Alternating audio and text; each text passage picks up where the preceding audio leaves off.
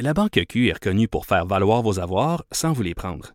Mais quand vous pensez à votre premier compte bancaire, tu sais, dans le temps à l'école, vous faisiez vos dépôts avec vos scènes dans la petite enveloppe. Hmm, C'était bien beau. Mais avec le temps, à ce compte-là vous a coûté des milliers de dollars en frais, puis vous ne faites pas une scène d'intérêt. Avec la Banque Q, vous obtenez des intérêts élevés et aucun frais sur vos services bancaires courants. Autrement dit, ça fait pas mal plus de scènes dans votre enveloppe, ça. Banque Q. Faites valoir vos avoirs. Visitez banqueq.ca pour en savoir plus. Trudeau le midi. Joignez-vous à la discussion. Appelez ou textez 187 Cube Radio. 1877 827 2346.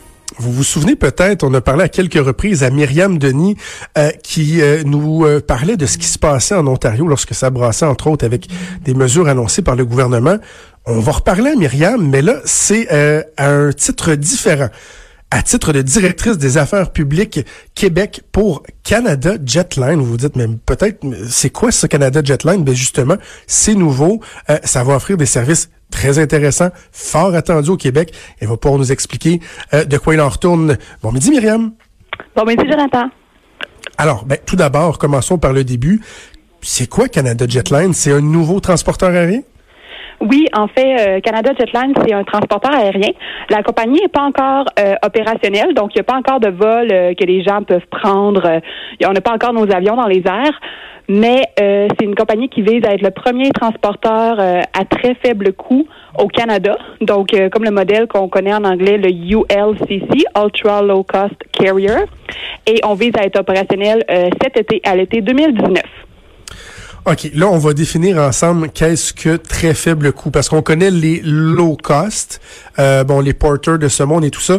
Lorsqu'on parle de très faible coût, est-ce que euh, on a en tête, euh, parce que je sais qu'il y a des compagnies aériennes qui faisaient ça, surtout en, Inde ou, ou, en Chine, où les gens sont comme carrément debout, comme dans un autobus, à se tenir après après après une strap, ou jusqu'à quel point on, doit on, doit couper à certains endroits pour être en mesure d'offrir un service à si beaucoup? ben en fait, les gens vont être assis, donc ça c'est déjà ça qu'on peut qu'on peut rassurer les gens. Pas sur des chaises de jardin là.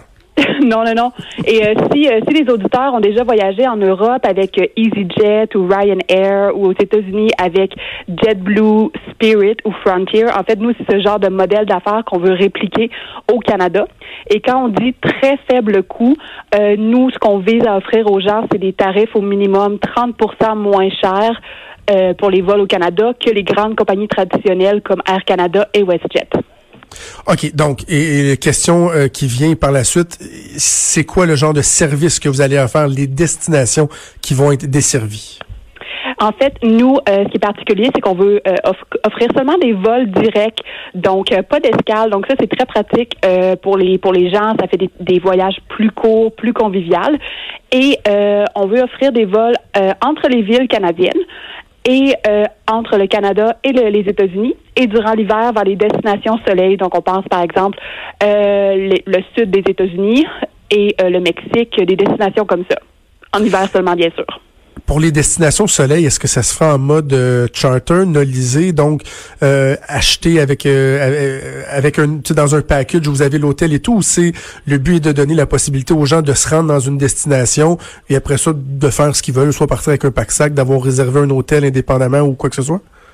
On est encore en train de valider certains détails à ce niveau-là, surtout pour les destinations, euh, par exemple le Mexique, les choses comme ça.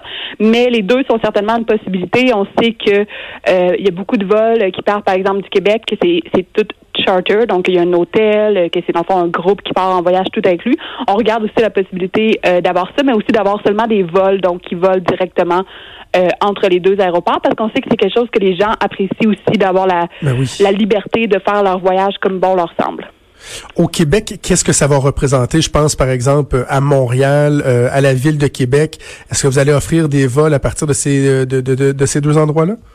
Oui, donc nous, on a l'intention d'offrir des vols euh, avec l'aéroport de Québec. On a annoncé ce matin une entente de principe avec eux, ainsi qu'avec l'aéroport de Saint-Hubert, qui est en banlieue de Montréal. C'est environ à 15 minutes en auto du centre-ville de Montréal, sur la ben rive sud, tout près de Longueuil. C'est vraiment, vraiment c'est tout près. Même en termes de kilomètres, c'est plus proche de se rendre à l'aéroport de Saint-Hubert que de se rendre à l'aéroport Pierre-Éliott Trudeau euh, à Dorval. Et on a l'intention d'offrir à partir de ces deux aéroports-là des vols vers d'autres villes canadiennes et euh, comme je l'ai dit, des villes euh, aux États-Unis ainsi que des destinations soleil l'hiver. Donc, on pense que ça va être un service qui va être bien apprécié euh, par les Québécois de la ville de Québec ainsi que les Montréalais, les gens sur la rive sud de Montréal. Et on pense que c'est vraiment un service qui va permettre à beaucoup de personnes qui en ce moment ont peut-être pas les moyens de voyager ou peut-être qu'ils ont les moyens, mais que ça leur fait mal au cœur à chaque fois, à chaque fois qu'ils vont sur Internet puis qu'ils réservent leur billet avec les compagnies traditionnelles. Donc, on pense que c'est un service qui est très, qui va être très en demande une fois qu'on va être établi. Est-ce que, mis à part faire euh, Québec-Montréal, Montréal-Québec, est-ce qu'il y a d'autres villes du Québec qui pourraient être desservies ou pas pour l'instant? On va se concentrer sur d'autres villes canadiennes, j'imagine, comme euh, quoi, Toronto, euh, Vancouver, Calgary, des, des villes comme ça? Oui, on effectivement, on a des ententes avec plusieurs aéroports partout au Canada et l'aéroport international de Vancouver, c'est notre aéroport d'attache, donc euh, notre aéroport maison. Mais on regarde aussi pour les destinations plus régionales au Québec parce qu'on sait que c'est extrêmement dispendieux de voler vers les régions ben québécoises. Donc on pense au Saguenay, à la BTB. J'ai juste fait un test pour le fun ce matin. J'ai fait comme si quelqu'un de Montréal voulait se rendre au Saguenay pour une vacance de 4-5 jours. C'était moins cher voler à Los Angeles que voler au Saguenay à partir de Montréal. Donc, ça, ça donne une idée euh, des genres de coûts que les gens peuvent avoir à débourser s'ils veulent voyager ou visiter leur famille au Québec. Ben Donc, nous, c'est quelque chose qu'on regarde attentivement. Ça serait pas, ça serait pas dans les premières destinations qu'on dévoilerait, mais c'est certainement quelque chose qu'on regarde avec beaucoup d'attention. Quel genre de flotte vous allez avoir? Quel type d'appareil? Le nom? Est-ce qu'on a une idée? Oui, euh, c'est Airbus 320 qui, euh, qui est un type d'avion qui est beaucoup utilisé par les compagnies que j'ai nommées plus tôt, donc les compagnies euh, très beaucoup et les compagnies beaucoup de ce monde. Donc c'est un appareil qui est très euh, très efficace au niveau de la manière que le, design intérieur est fait. Et c'est vraiment un, un, avion qui a fait ses preuves pour ce type de modèle d'affaires. Donc on va suivre le, le chemin bien tracé qui, qui a fait ses preuves. Et on parle d'un de, avion qui a une bonne autonomie. Nombre de sièges, à quoi ça doit être autour d'une centaine, j'imagine, un 320? Euh, oui, j'ai pas le chiffre exact près de moi, mais oui, c'est un petit peu plus qu'une centaine.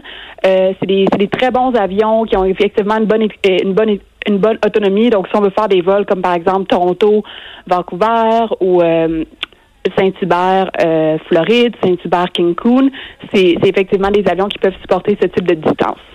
Ben, c'est fort intéressant, Myriam, parce que euh, pour avoir travaillé dans le milieu euh, pendant quelques années, euh, tout est une question d'offre et de demande. Donc, évidemment, on, on, on vous souhaite tout le succès à vous. Mais euh, quand on pense aux voyageurs, faut se dire aussi que lorsqu'il y a de la compétition qui arrive, qu'est-ce que ça fait? Ça fait baisser les coûts des autres transporteurs qui vont tenter de vous compétitionner. Donc, en bout de ligne, je pense que euh, tout le monde euh, est gagnant. Donc, on s'attend, on espère, dès début de les premiers vols au cours de la saison estivale. C'est ça? Oui, exactement. Donc, euh, restez à l'affût pour voir exactement c'est quoi les routes qu'on va annoncer, la date qu'on va faire notre premier vol.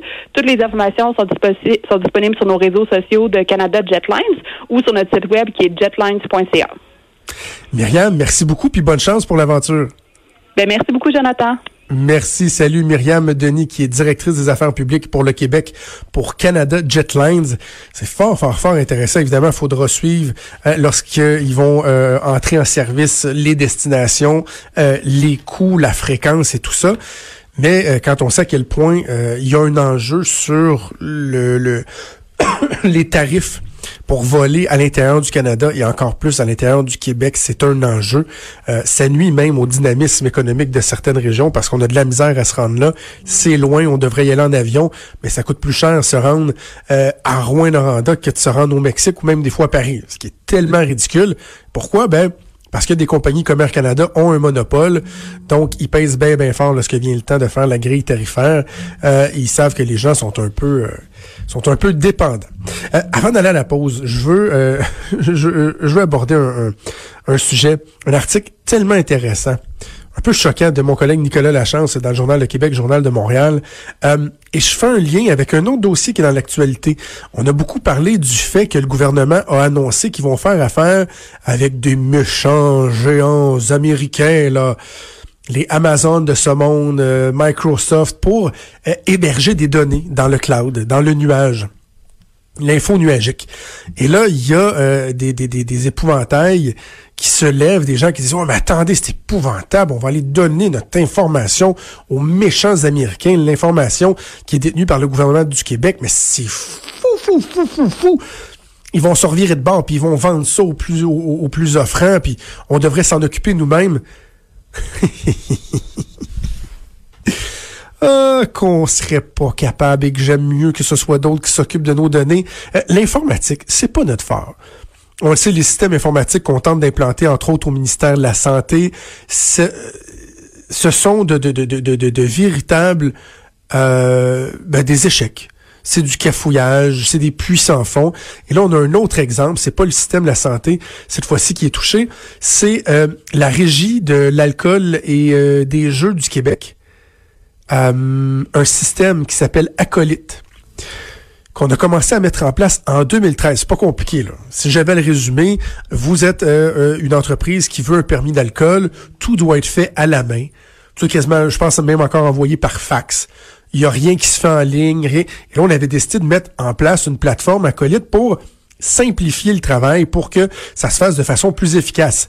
Ça devait coûter 3,5 millions. Et ça, que ça devait entrer en service en 2013, c'est encore pire. ça devait entrer en service en 2013. Ben, imaginez-vous donc qu'on est rendu en 2019. C'est pas encore fait. Ça va coûter trois fois plus cher que c'était prévu. Et euh, on ne sait pas encore exactement quand est-ce que ça va se faire. Et il y a, que très peu de choses qui ont été effectuées. Les gens sont encore pognés pour à peu près tout faire à la mitaine. Et donc, on a octroyé des contrats supplémentaires. C'est tellement stupide. la firme informatique qui a merdé, là, qui n'a pas été capable de livrer, qui devait euh, rendre le programme opérationnel il y a six ans de ça, euh, on leur a pas dit, hey, vous autres, là, tassez-vous, on peut jamais voir la face, là. Des guédines, scram, on est Non, non, on lui a donné un autre contrat de 3,2 millions en disant, ouais, c'est toi qui nous as amenés jusque-là. Puis les autres, ils disent, ah, mais vous savez, c'est nous qui connaissons ce qui a été fait, hein, la technologie, à date, ce qui a été fait, c'est nous. Alors là, le gouvernement se sent un peu pris par les couilles et il dit, parfois, on vous donner un autre 3,2 millions. C'est tellement ridicule. On est poche. On est poche. On est juste mauvais. On est très mauvais pourri, pourri, pourri, pourri, pourri, pourri, pourri. Je reviens à ce que je dis souvent. Imaginez, là, lorsqu'on parle du faible taux de participation à l'élection provinciale, dernière élection qu'on a eue, il y a des gens qui disent, ouais, mais comment se fait-il qu'on peut pas voter en ligne, là? Pas faire la ligne, mais voter en ligne. Une application, aller sur Internet, ça devrait être facile.